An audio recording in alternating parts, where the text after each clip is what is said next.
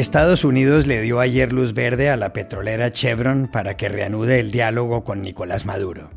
Un día antes, Biden había suavizado su política frente a Cuba. ¿Cómo interpretar eso?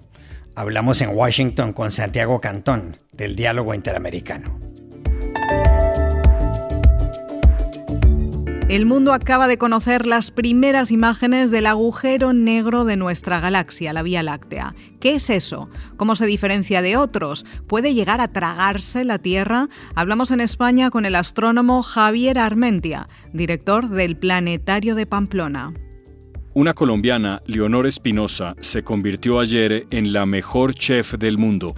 El reconocimiento lo hizo The 50 Best, que se encarga de elaborar la célebre lista de los 50 mejores restaurantes del planeta.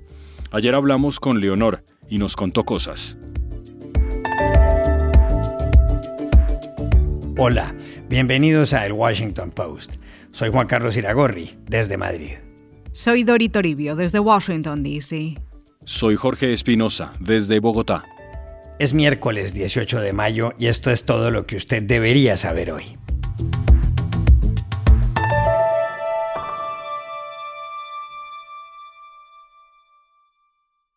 Estados Unidos flexibilizó ayer su política frente a Venezuela.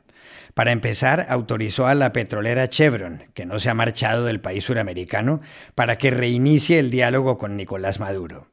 En Venezuela le deben a Chevron unos mil millones de dólares.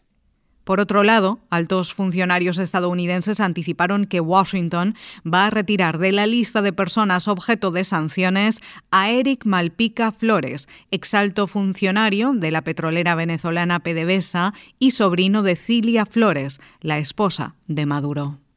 Este cambio tiene un objetivo, el restablecimiento en Ciudad de México del diálogo entre el gobierno de Maduro y la oposición encabezada por Juan Guaidó. Ayer se refirió al asunto Juan González, encargado de los asuntos latinoamericanos del gobierno de Joe Biden. La política de sanciones nuestra será eh, calibrada en base a eh, avances en las, en las uh, negociaciones, y se aliviará la presión y, se, y volverá a implementar la presión si no hay avances y si hay. Eso es muy claro. Hay dos caminos aquí. Maduro suspendió el diálogo con la oposición en octubre, justo después de que las autoridades de Cabo Verde extraditaran a Estados Unidos al empresario colombiano Alex Saab, considerado por algunos como el testaferro del líder venezolano.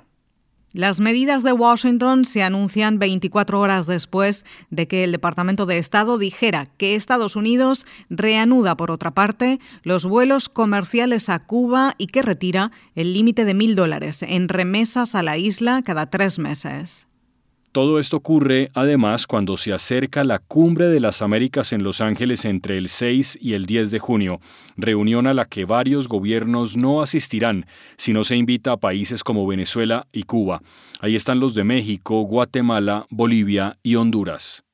¿Cómo leer las modificaciones de las políticas frente a Venezuela y Cuba que acaba de hacer Estados Unidos? Hablamos ayer en Washington con Santiago Cantón, director del programa de Estado de Derecho del Diálogo Interamericano, un conocido centro de pensamiento. Con solo 48 horas considero que todavía puede ser prematuro dar una respuesta debido a que aún puede surgir nueva información. Sin perjuicio voy a arriesgar una conclusión. No podemos ignorar que estamos a semanas nomás de la cumbre de las Américas y varios países han expresado su decisión de no asistir. Me refiero a México, Brasil, Bolivia y el Caribe principalmente.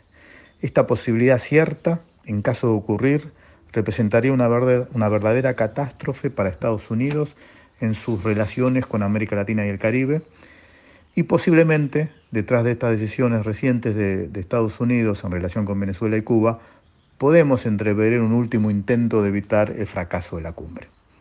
Ahora bien, Creo que lo que está pasando con la cumbre no deja de ser un tema coyuntural, pero que desnuda una situación a mi juicio mucho más grave y que viene ocurriendo desde hace décadas sin que Estados Unidos reaccione. Me refiero al escaso poder de convocatoria que tiene hoy en día Estados Unidos con los países de la región, que quedó en evidencia con esta cumbre, sumado al crecimiento constante que ha tenido China en las últimas décadas. Hace escasas semanas solamente el ministro de Relaciones Exteriores de China tuvo una reunión virtual con todos los países del Caribe a fines de abril y más recientemente, esta semana, el mismo canciller en una conferencia de prensa hizo una, pregunta irónica de si Venezuela, Cuba y Nicaragua no eran parte de las Américas. Eh, indudablemente estamos viviendo un cambio del orden internacional y, a mi juicio Estados Unidos se acordó tarde de sus vecinos de la región. Eh, creo que Estados Unidos está reaccionando eh, muy tardíamente a esta nueva realidad, pero posiblemente sea muy poquito, muy tarde, o como dicen aquí en Estados Unidos, too little, too late.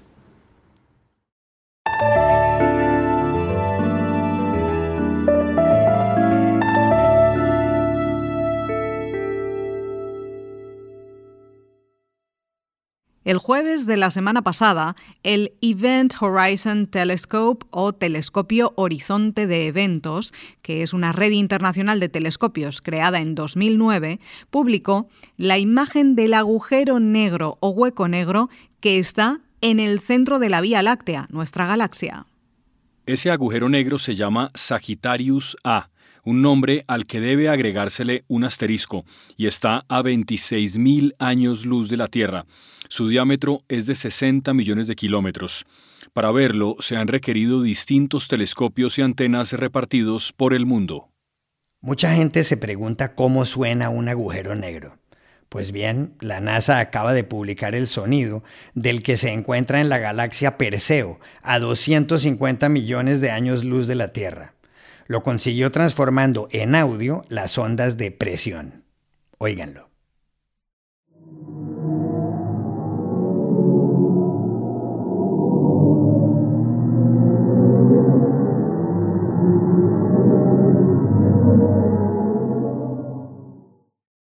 A propósito de Sagittarius A, el de la Vía Láctea, hablamos ayer con Javier Armentia, director del Planetario de Pamplona en España, y le preguntamos qué es exactamente un agujero negro el agujero negro es un concepto extrañísimo, digamos, a la, luz de lo que vivimos normalmente, pero, se ha familiarizado y casi lo usamos de metáfora como cualquier cosa que sabemos que es algo que se traga algo y no puede salir de ahí. ¿no?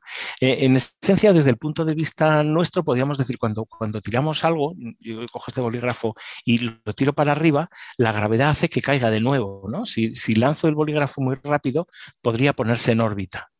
Eh, cuando hay un cuerpo con mucha masa y sobre todo cuando hay un cuerpo donde la gravedad es muy intensa, está muy concentrado, como, como es ese agujero negro, eh, no podría lanzar a ninguna velocidad el, bolígrafo para que, se, para que se pusiera en órbita, para que se escapara. Es más, habría que lanzarlo a 300.000 kilómetros por segundo, es decir, a la velocidad de la luz. Esto quiere decir que si yo tuviera en, en ese agujero negro, pusiera una lámpara o una linterna apuntando hacia arriba, eh, la luz llegaría un momento en que se paraba y volvía. Esto es una cosa completamente antiintuitiva y sin embargo es una idea muy poderosa que, mm, concuerda muy bien con, lo que conocemos del universo. También le preguntamos a Javier Armentia si es muy grande la diferencia entre el agujero negro de la galaxia M87, equivalente a 6.500 millones de soles y que se conoció en 2019, y el Sagittarius A. Así es, el, primer agujero negro fotografiado, por así decirlo, era un agujero negro enorme. Si lo pusiéramos donde está nuestro Sol, todo ese disco llegaría hasta más allá de Plutón. Eh, eh, es enorme. Tiene miles de veces, la, miles de millones de veces la masa de, del Sol. ¿no? Eh, el agujero negro de nuestra galaxia es más pequeñito, es un, es un lugar más tranquilo, podríamos decir, dentro de, lo que, de lo que es todo esto, porque al final cabo los agujeros negros no dejan de ser lugares donde la gravedad es tan intensa que ni siquiera la luz escapa y que además son capaces de merendarse, por así decirlo, las estrellas y, el gas que tienen cerca. ¿no? Es ese gas que al caer eh, emite luz el que vemos precisamente esa especie de donus que estamos viendo alrededor del agujero negro.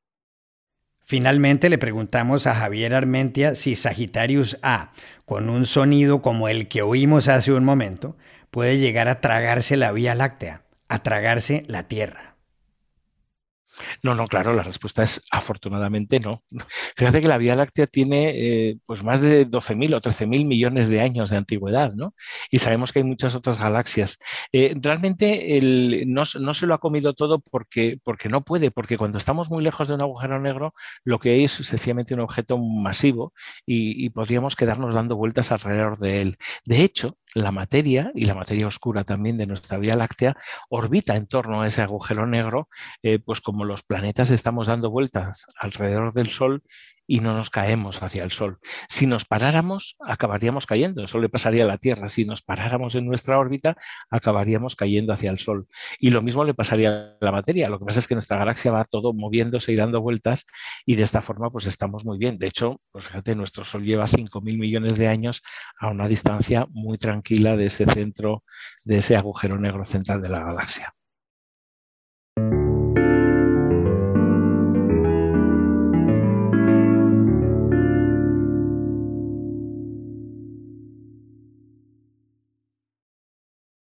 Una colombiana se convirtió ayer en la mejor chef del mundo. El título se lo confirió a Leonor Espinosa The World's 50 Best, o los 50 mejores del mundo, una lista en la que votan centenares de personas de distintos países. Leonor Espinosa recibirá ese reconocimiento el 18 de julio en Londres, cuando se haga pública la lista de los mejores restaurantes de 2022 en todo el mundo. Ella ya había sido nombrada la chef más destacada de América. Leonor Espinosa es de Cartagena, en el Caribe colombiano. Tiene 59 años. Se dedicó primero al arte y a la publicidad y luego a los fogones. Trabajó en restaurantes como Claroscuro y Matiz en Bogotá y después abrió uno suyo, Leo Cocina y Cava. Iragorri, Leonor Espinosa ha reivindicado los ingredientes y los sabores de este país. Además, ha trabajado con comunidades afrocolombianas en distintas zonas, lo cual le ha valido galardones como el Basque Culinary World Prize o Premio Mundial de la Cocina Vasca en 2017. Leonor tiene ahora dos restaurantes. Uno es Leo, que se divide en dos salas, la sala de Leo y la sala de Laura. El otro restaurante es El Casual de Leo. Y hay otro que envía comida a domicilio, que se llama Mi Casa en tu Casa. Pero, ¿qué le gusta comer a Leonor Espinosa, la mejor chef del mundo? Para saberlo, la buscamos ayer en Bogotá. Yo nunca me he apartado de los sabores de mi infancia porque mi familia eh, sigue presente en mi vida, mi familia eh, materna, que es la que realmente marca, eh, es una familia que sigue siendo agricultor, que sigue siendo ganadero, que siguen siendo hacendados, que siguen produciendo la tierra. Y cuando la persona está muy ligada a la tierra, entonces está aprendida de esos quehaceres tradicionales. Así que cuando yo viajo eh, a, Sucre, eh, me reencuentro con lo que a mí me gusta. Me encanta el salpicón de conejo ahumado con yuca sancochada y bastante suero costeño. Me amo un muy buen sancocho eh, con plátano verde, plátano maduro, ñame, yuca, eh, batata, eh, auyama y el sancocho de tres carnes con bastante eh, pimienta de olor y mazorca. Ese es mi preferido. por supuesto, el mote de queso es de los platos más insignias en mi casa y cada vez que voy a Cartagena se lo, lo, preparan. yo amo la posta negra con un arroz con coco eh, negro, pero no el arroz con coco, pues que es eh, dulce, sí, porque el del Caribe no es dulce, sino es entre el dulce y salado. Y, yo sueño con una carne ripiada con tajadas de plátano maduro, arroz de manteca y suero costeño. Digamos que yo sigo ligada a, esos platos que, me, que cuando los pienso me agua, se me agua la boca y que tengo la posibilidad eh, a esta, en este momento de mi vida de, satisfacer el, paladar porque mi familia afortunadamente sigue siendo muy tradicional a la hora de cocinar.